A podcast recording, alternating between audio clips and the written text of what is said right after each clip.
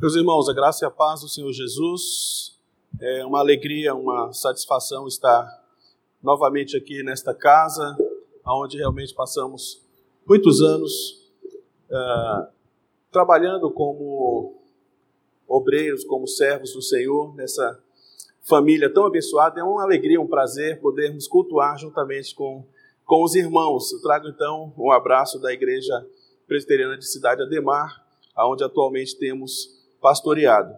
Eu quero convidar então os amados para a leitura em Filipenses capítulo 4, versos 8 e 9. Filipenses capítulo 4, versos 8 e 9. Eu vou falar hoje sobre a mente cristã. A palavra de Deus nos diz que nós temos a mente de Cristo, mas de que maneira nós formatamos a mente de Cristo de que maneira a nossa mente é formatada ah, para que nós tenhamos então a mente de Cristo, senão pela própria palavra dele, senão por aquilo que ele mesmo diz. Então, para que nós tenhamos a mente de Cristo, para que a mente cristã seja formatada, é necessário observar, meus irmãos, a palavra dele. E aqui em Filipenses nós temos algumas instruções para isso. Nós temos hoje um batismo, nós teremos hoje o privilégio de participar de dois sacramentos observar um batismo e participar também do sacramento da ceia do Senhor, que são formas que Deus tem para nos fortalecer a nossa fé, para nos abençoar. E você que já trouxe seu filho ao batismo, você fez aqui promessas, você fez, uh, se comprometeu de muitas, uh, de trazê-lo à casa do Senhor, de muitas outras formas, ajudar o seu filho a ter, a crescer com a mente de Cristo mas muitas vezes, meus irmãos, uh, nós não proporcionamos isso aos nossos filhos, não proporcionamos isso nem a nós mesmos. E por isso a nossa mente, a nossa cosmovisão, o nosso pensamento, a nossa visão não é uma visão totalmente cristã. O que, que diz a palavra de Deus então, meus irmãos? Finalmente, irmãos, tudo que é verdadeiro, tudo que é respeitável, tudo que é justo, tudo que é puro, tudo que é amável, tudo que é de boa fama, se alguma virtude há e se algum louvor existe, seja isso que ocupe o vosso pensamento. O que também aprendestes e recebestes e ouvistes e vistes em mim, isso praticai, e o Deus da paz será convosco. Oremos mais uma vez. Senhor amado, obrigado pela tua palavra. Nós rogamos, ó Deus, que tu fales aos nossos corações que o teu Santo Espírito nos ilumine, ó Deus, e possa, Senhor, ministrar aos nossos corações nessa manhã. É a nossa oração em nome de Jesus. Amém, Senhor. Meus irmãos, eu lembro quando, na época da minha adolescência, mais ou menos é, na década de 80, 90, se falava muito uma frase latina, é, mens sana in corpore sano. Mente sã num corpo são. Naquela época havia muito incentivo para que as pessoas praticassem esportes, para que as pessoas procurassem manter um equilíbrio entre a mente e o corpo, porque então era uma receita de boa saúde. É, essa frase latina é uma citação derivada da sátira número 10 do poeta romano Juvenal. No contexto da frase, é uma resposta do autor à seguinte questão: como as pessoas deveriam viver uma vida plena. Então ele dizia: para que você tenha uma boa vida, uma vida plena, você precisa ter uma mente saudável e um corpo igualmente saudável. Evidentemente que esse poeta não é um cristão, mas ele entendeu que aquilo que nós pensamos influencia as nossas atitudes e as nossas ações. E que, portanto, meus irmãos, ah, é necessário que haja um equilíbrio entre o corpo e a mente. Haja um equilíbrio entre o espírito e o corpo, aquilo, aquela parte material, aquela parte espiritual. Embora sejamos uma unidade, é necessário que haja esse equilíbrio. Assim como é necessária uma boa alimentação para a saúde física, assim também é necessário, meus irmãos, são necessários bons pensamentos para que tenhamos então uma saúde mental e espiritual. Evidentemente que pensamentos errados levam a atitudes erradas.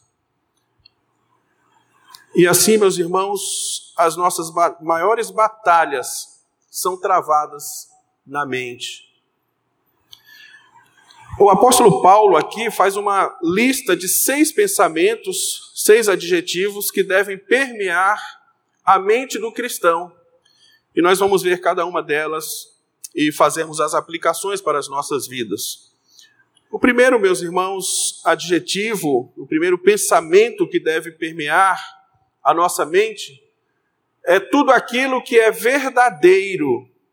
O apóstolo Paulo usa aqui a palavra aletes, é o substantivo, é, tem como substantivo aletheia, a verdade.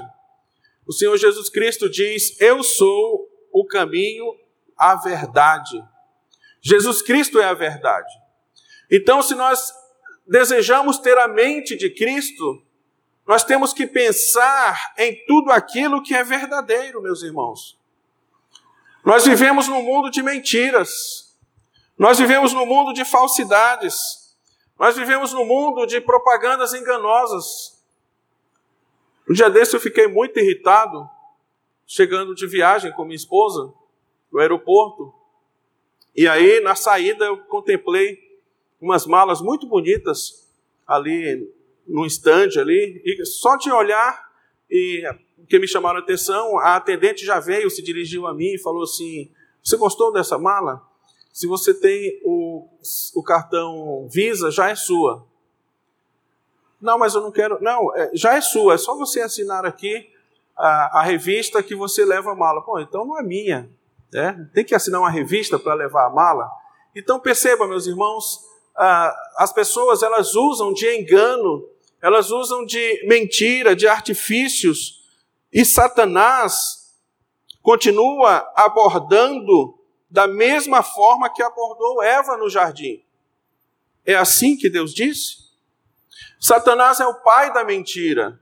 Ele mente desde o princípio. Ele tenta controlar a sua mente por meio de mentiras. As pessoas prometem aquilo que jamais poderão realizar: paz, segurança, felicidade. Mas o homem deve colocar, meus irmãos, sempre os seus pensamentos naquilo em que pode realmente confiar.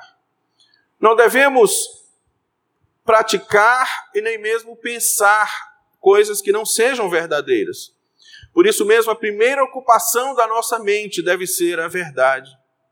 Só devem passar na nossa mente palavras verdadeiras, pensamentos que não sejam falsos, hipócritas, porque Cristo é a verdade. E se nós desejamos ter a mente de Cristo, na nossa mente só pode passar tudo aquilo que é verdadeiro. Cristo é o oposto da ilusão. Cristo é o sim e o amém, e nele não há nenhuma mentira. Então, meus irmãos, o apóstolo Paulo diz que tudo aquilo que é verdadeiro é o que deve permear o nosso pensamento. Mas o apóstolo Paulo também trará uma segunda, um segundo adjetivo, ele diz tudo aquilo que é respeitável. Na NVI diz tudo aquilo que for nobre. Essa palavra grega era aplicada especialmente ah, com relação aos adoradores dos seus templos, mesmo sendo templos pagãos. A ideia aqui é tudo aquilo que condiz com a adoração em um templo. Então o apóstolo Paulo está trazendo aquele pensamento de que nós devemos viver nesse mundo sempre diante de Deus, corandel, como se o mundo fosse um templo de adoração a Deus, aonde o crente, aonde ele estiver, ele é um adorador. E, portanto, lembrando-se disso, ele vai lidar com tudo aquilo que é respeitável, com tudo aquilo que é nobre, com, aquilo, com tudo aquilo que é grandioso, não com coisas que desonrem a Deus. Alguém que vive nesse mundo com uma profunda consciência de que esse universo é um santuário de Deus, porque o cristão vive na presença de Deus. Nesse mundo, meus irmãos, há coisas corriqueiras, coisas ah, superficiais, mas o cristão deve pensar em coisas profundas, em coisas dignas, em coisas que elevam, não naquilo que nos rebaixa, que nos diminui do ponto de vista moral e espiritual, mas tudo aquilo que é elevado. Estas coisas devem permear o nosso pensamento. O apóstolo Paulo diz a Timóteo: semelhantemente quanto a diáconos, é necessário que sejam respeitáveis. É a mesma palavra que ele usa aqui. O homem de Deus é um homem respeitável. Não é alguém que usa palavras de baixo calão. Não é alguém que usa gestos obscenos. Não é alguém que nas suas conversas, nos seus grupos de WhatsApp, conversa acerca de coisas imorais. É alguém que nas suas conversações demonstra respeitabilidade. É assim que a palavra de Deus nos ensina. O apóstolo Paulo também a Tito nos diz: quanto aos homens idosos, que sejam temperantes, respeitáveis. Ou seja, é inadequado para qualquer cristão ser alguém que faz uso de elementos ou artifícios que sejam desrespeitosos. Muito mais um homem idoso, muito mais um homem de Deus. Portanto, meus irmãos, para manter um alto padrão de pensamento, nós dependemos então ah, de escolhermos bem o tipo de amizade que nós desenvolvemos, escolhermos bem o tipo de programas que vemos na TV. É uma, é uma tristeza que cristãos assistam programas como Big Brother, por exemplo, ainda fiquem comentando nas redes sociais, torcendo por isso ou por aquilo. Isso não condiz, meus irmãos. São coisas imorais, pecaminosas, a nossa mente não pode ser permeada por estas coisas. Ouvir conversas, ler livros ou artigos e acompanhar pro programas preparados para capturar a nossa mente, o nosso pensamento, seguramente, coisas que podem escravizar a nossa mente. Por isso mesmo, o apóstolo Paulo, em 1 Coríntios 10, diz: Portanto, quer comais, quer bebais, ou façais outra coisa qualquer, fazem tudo para a glória de Deus. É assim que a mente de Cristo vai sendo formatada em nós. O apóstolo Paulo, em 1 Coríntios 15, 33, não vos enganeis, as más conversações corrompem os bons costumes. Que tipo de conversações nós temos em casa com os nossos filhos, à mesa com a esposa, com os filhos? Que tipo de conversações temos no trabalho? Que tipo de conversações temos na escola, na faculdade? Se somos cristãos, meus irmãos, nós não devemos ter conversações uh, que não agradem a Deus. O apóstolo Paulo nos trará então, meus irmãos, um terceiro adjetivo que deve formatar a nossa mente. Ele diz: tudo o que é justo o adjetivo de Caios. Esse termo define um homem justo, aquele que, no contexto grego, dá aos deuses e ao homem aquilo que é justo, aquilo que lhes deve, é que paga aquilo que deve. Há aqueles que colocam, meus irmãos, a mente e o pensamento no prazer, na comodidade, nas coisas e nos métodos fáceis. O cristão pensa no dever para com o homem e no dever para com Deus. Se pensamos no nosso dever para com os homens, e se estamos diante de Deus, nós vamos pensar em coisas justas. A palavra grega ainda enfatiza uma correta relação com o próximo e com Deus. O verso 2, uh, desculpa, 2 Pedro capítulo 2, verso 15 nos diz: abandonando o reto caminho, se extraviaram seguindo pelo caminho de Balaão, filho de Beor, que amou o prêmio da injustiça. Um réprobo. Aquele que é temente a Deus, aquele que deseja ter a mente de Cristo, não deve pensar naquilo que é injusto, não deve amar o prêmio da injustiça. Romanos 7,12, por conseguinte, a lei é santa e o mandamento santo e justo. Se queremos ter uma mente justa, devemos buscar nos mandamentos do Senhor. Apocalipse 16, 7. Ouvi do altar que se dizia: Certamente, ó Senhor Deus Todo-Poderoso, verdadeiros e justos são os teus juízos. Os juízos de Deus são justos e são verdadeiros. O apóstolo Paulo, meus irmãos, nos trará então um quarto adjetivo. Ele diz: tudo aquilo que é puro. A palavra Ragnos descreve aquilo que é moralmente puro, que é livre de manchas. Ritualmente descreve algo purificado de tal maneira que se torna apto para ser devotado a Deus e usado no seu serviço. O mundo, meus irmãos, está cheio de coisas vis, impuras, ruins, sujas, obscenas. Muitos homens vivem em tal estado mental que mancham tudo aquilo que pensam. O seu pensamento é permeado pela impureza. Essa impureza também está relacionada com a, esta pureza está relacionada com a questão da castidade.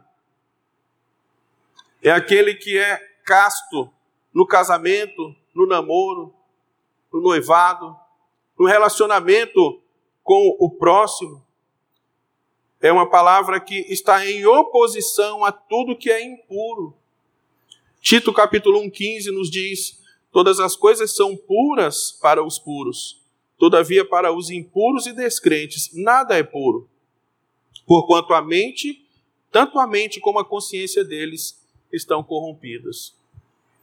Uma vez eu lembro de um programa, uma, uma matéria jornalística, chamou a atenção uh, um, um padre, ele fazia esculturas.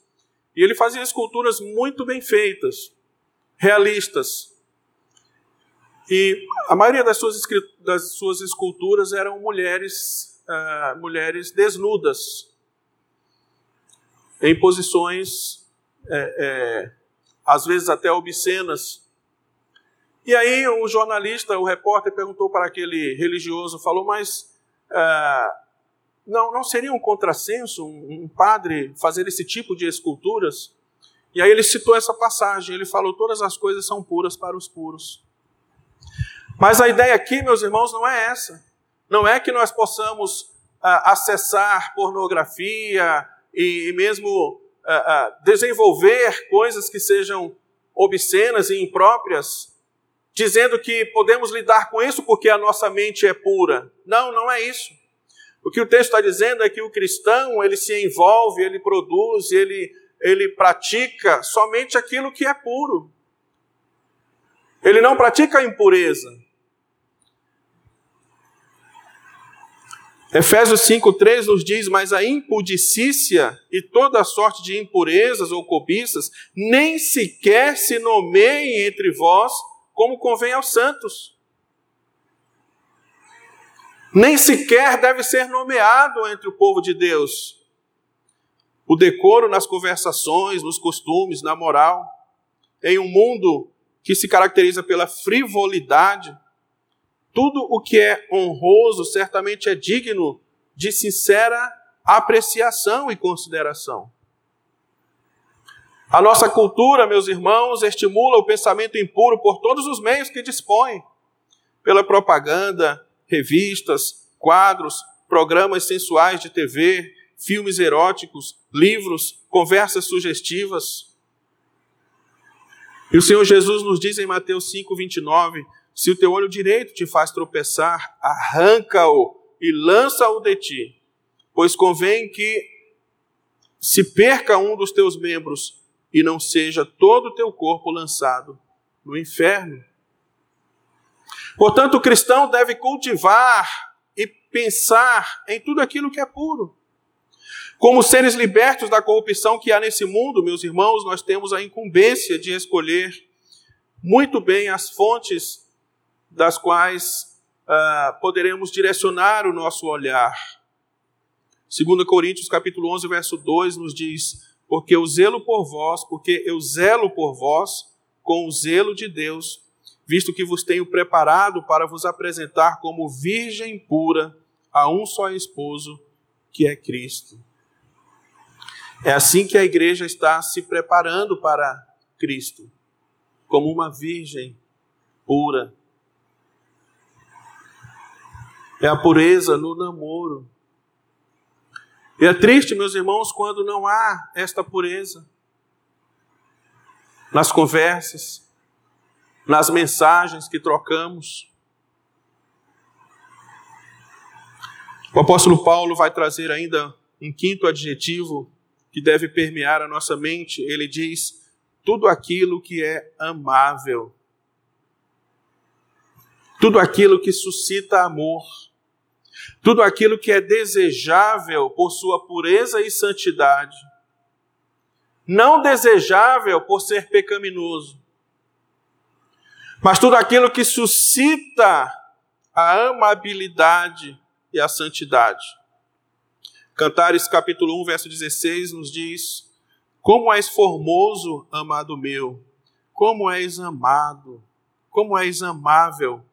O nosso leito é de viçosas folhas.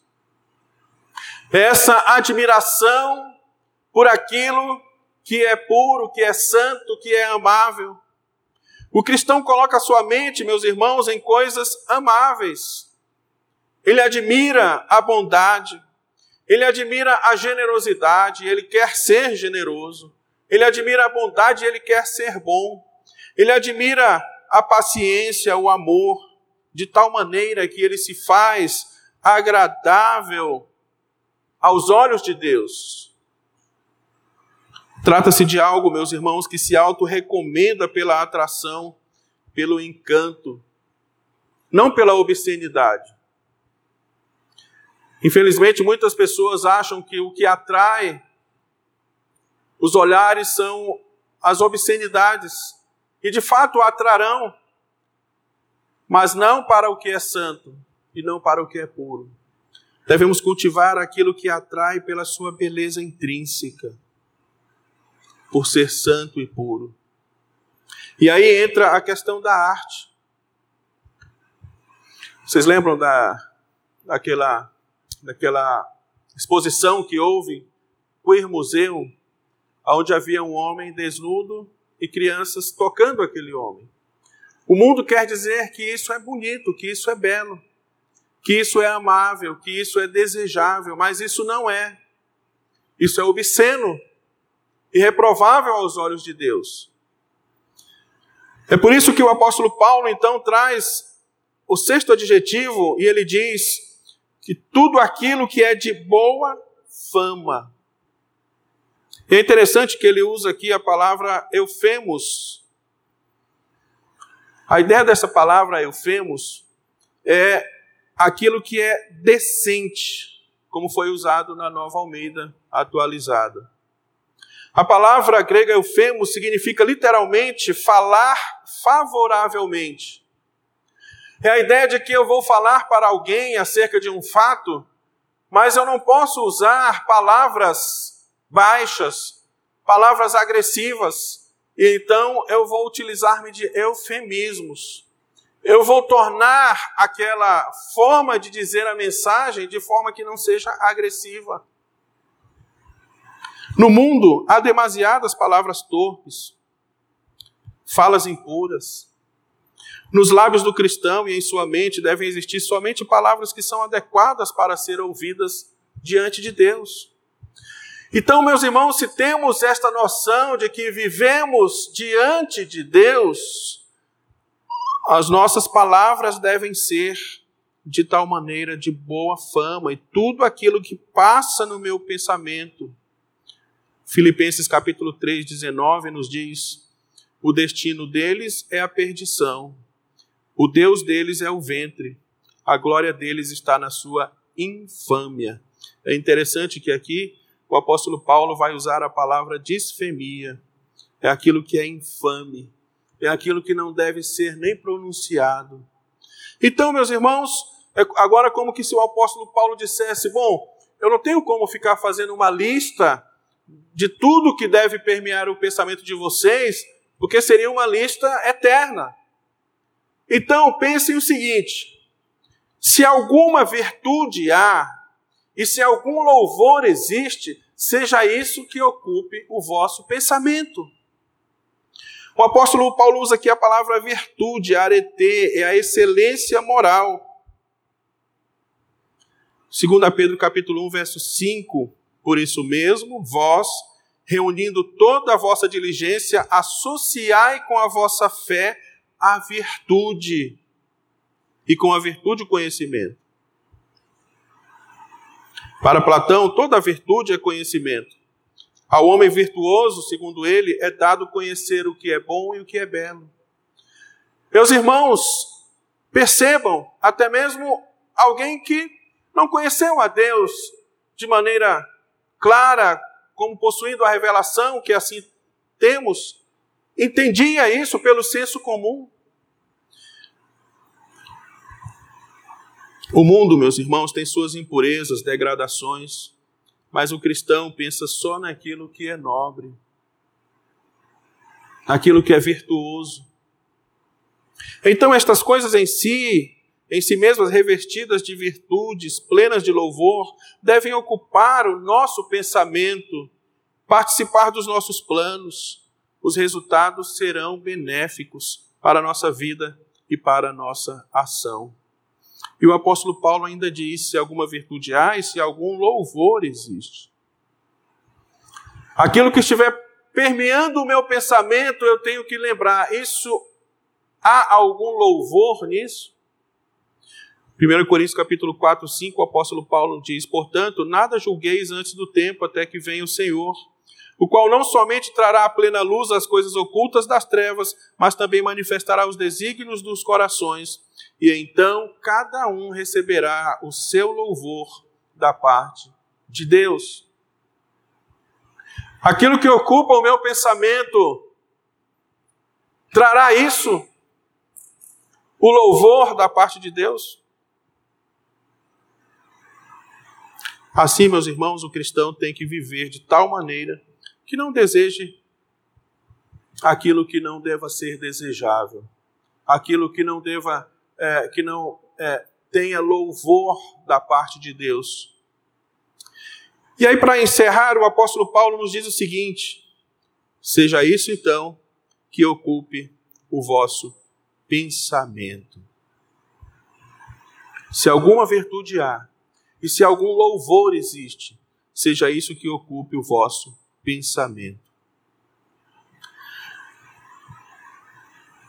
Em Colossenses capítulo 2, verso 6, o apóstolo Paulo diz assim: Ora, como recebestes a Cristo Jesus, o Senhor, assim andai nele. Para que eu possa andar em Cristo, para que eu possa ter a mente de Cristo, a minha mente precisa ser formatada, meus irmãos, com estas perfeições Tessalonicenses 4:1 Finalmente, irmãos, nós vos rogamos e exortamos no Senhor Jesus, como de nós recebestes quanto à maneira que deveis viver e agradar a Deus, e efetivamente estáis fazendo, continueis progredindo cada vez mais. Você tem buscado a Deus desta maneira? Você tem, você tem buscado estas perfeições? Sim, porque aqui neste mundo estamos sendo aperfeiçoados para que nos tornemos cada vez mais semelhantes a Cristo. Qual o propósito da nossa vida, meus irmãos, cristã, se não nos parecermos cada vez mais com o Senhor? Qual o propósito da pregação, se não nos levar a parecermos mais com Cristo? O apóstolo Paulo encerra dizendo: Tudo aquilo que vocês ouviram e vocês viram em mim, isso praticai não é alguém que está falando desinteressadamente. Não é alguém que está falando descompromissadamente. É alguém que tem um compromisso com Deus de viver de tal maneira. E ele diz: aquilo que vocês ouvem de mim, vocês veem também em mim. Não pelas palavras, mas também pelo exemplo. Assim vivei. E o apóstolo Paulo então diz: Isto praticai. Não é possível separar os pensamentos das ações. Você sempre vai agir de acordo com o teu pensamento. Você sempre vai andar de acordo com a tua cosmovisão, de acordo com a tua, a, a tua mente, a tua formatação de mente. Há uma íntima ligação aqui entre seja isso o que ocupe o vosso pensamento, no verso 8, e isso praticai, no verso 4. É por isso mesmo que eu gosto muito da Bíblia de Jerusalém, que diz: seja essa a vossa ocupação. Com o que nós temos nos ocupado, meus irmãos? Temos nos ocupado com a leitura da palavra, com a oração, com o culto a Deus, com a busca daquilo que é elevado, ou temos nos ocupado com tantas coisas que o mundo oferece e que vão nos afastando de Cristo, que vão tornando a nossa mente reprovável. E eu me lembro, meus irmãos, para encerrar, do culto público. O domingo é o dia do Senhor. O domingo é o dia de adoração a Deus. Estamos, sim, num período difícil para o congregar. Entendemos que nem todos têm condições de estarem no templo e mesmo com os decretos uh, que não nos permitem estarmos congregados. Não se acostume, porque o congregar faz parte dos meios de graça. O cultuar a Deus em família. O fato de você estar nos acompanhando aqui por essa transmissão não significa que você não deva fazer o culto familiar. De você tirar esse dia para as reflexões, para o descanso para ainda mais livre dos trabalhos que você tem no dia, nos dias, nos demais dias, fortalecer a sua mente, o seu pensamento em todas estas coisas elevadas. E aí eu me lembro então do nosso catecismo maior de Westminster, pergunta 117, como deve ser santificado o dia do Senhor? O dia do Senhor deve ser santificado por meio de um santo descanso por todo aquele dia não somente de tudo quanto é sempre pecaminoso, mas até das ocupações e receios seculares que são lícitos em outros dias, e em fazê-lo o nosso deleite, passando todo o tempo, exceto aquela parte que se deve empregar em obras de necessidade e misericórdia, nos exercícios públicos e particulares do culto a Deus. Para este fim, havemos de preparar os nossos corações e com toda a previsão diligência, moderação, dispor e convenientemente arranjar os nossos negócios seculares para que sejamos mais livres e mais prontos para os deveres desse dia. Muitos, nesse dia, não santificam o dia do Senhor como deveriam fazê-lo. Negligenciam, Quantos de nós oramos para que o culto a Deus seja agradável aos olhos dele e para que também nós sejamos edificados pela mensagem? Quantos de nós nesse dia oramos pelo pregador, oramos pelo liturgo, por aqueles que estão à frente na direção do culto? Quantos de nós realmente nos preparamos para esse momento? Às vezes ficamos ah, na nossa casa e assistimos programas que nem mesmo edificam, e aí, quando faltam ali alguns minutos para começar a transmissão, de repente, aí nós mudamos ali o canal, e aí é, é como se fosse uma mudança instantânea, e as coisas não são assim. É necessário cultivar aquilo que é grandioso, aquilo que realmente edifica. E o apóstolo Paulo, meus irmãos, nos diz: e a paz de Deus guardará o vosso coração. E eu encerro com o Salmo 119, 165, que diz: Grande paz tem os que amam a tua lei, para eles não há tropeço. Vivemos dias de intranquilidade, intranquilidade em todos os sentidos, e muita gente, muitos cristãos, até ficam como que perdidos, entram em crise de ansiedade, pânico, porque o seu pensamento está sendo bombardeado somente com más notícias, somente com coisas que não edificam. Que a sua mente possa ser, sim, bombardeada de tudo isso que é verdadeiro, que é justo, que é puro. Os pensamentos corretos nascem da meditação diária na palavra de Deus. Que pratiquemos então, irmãos, para que sejamos edificados. Que Deus nos abençoe. Oremos mais uma vez. Senhor, te damos graças pela instrução da tua palavra, a instrução segura da tua palavra. Não queremos, ó Deus, viver desnorteados e nem mesmo, nem mesmo, ó Deus, com a mente cheia de coisas que não agradem ao Senhor e que não sejam dignas de um, um verdadeiro cristão. Que nós possamos, ó Deus, estar sempre permeando a nossa mente com aquilo que é grandioso e que agrada ao Senhor. Ó Pai, abençoa o teu povo, purifica-nos, ó Deus. Agora, Logo mais participaremos também, ó Deus, da mesa do Senhor. E por isso, ao examinarmos o nosso coração e a nossa mente, ó Deus, desejamos, ó Pai, ser sim mais puros, mais santos e nos pareçamos cada vez mais com Cristo Jesus, teu Filho. Em nome dele oramos. Amém.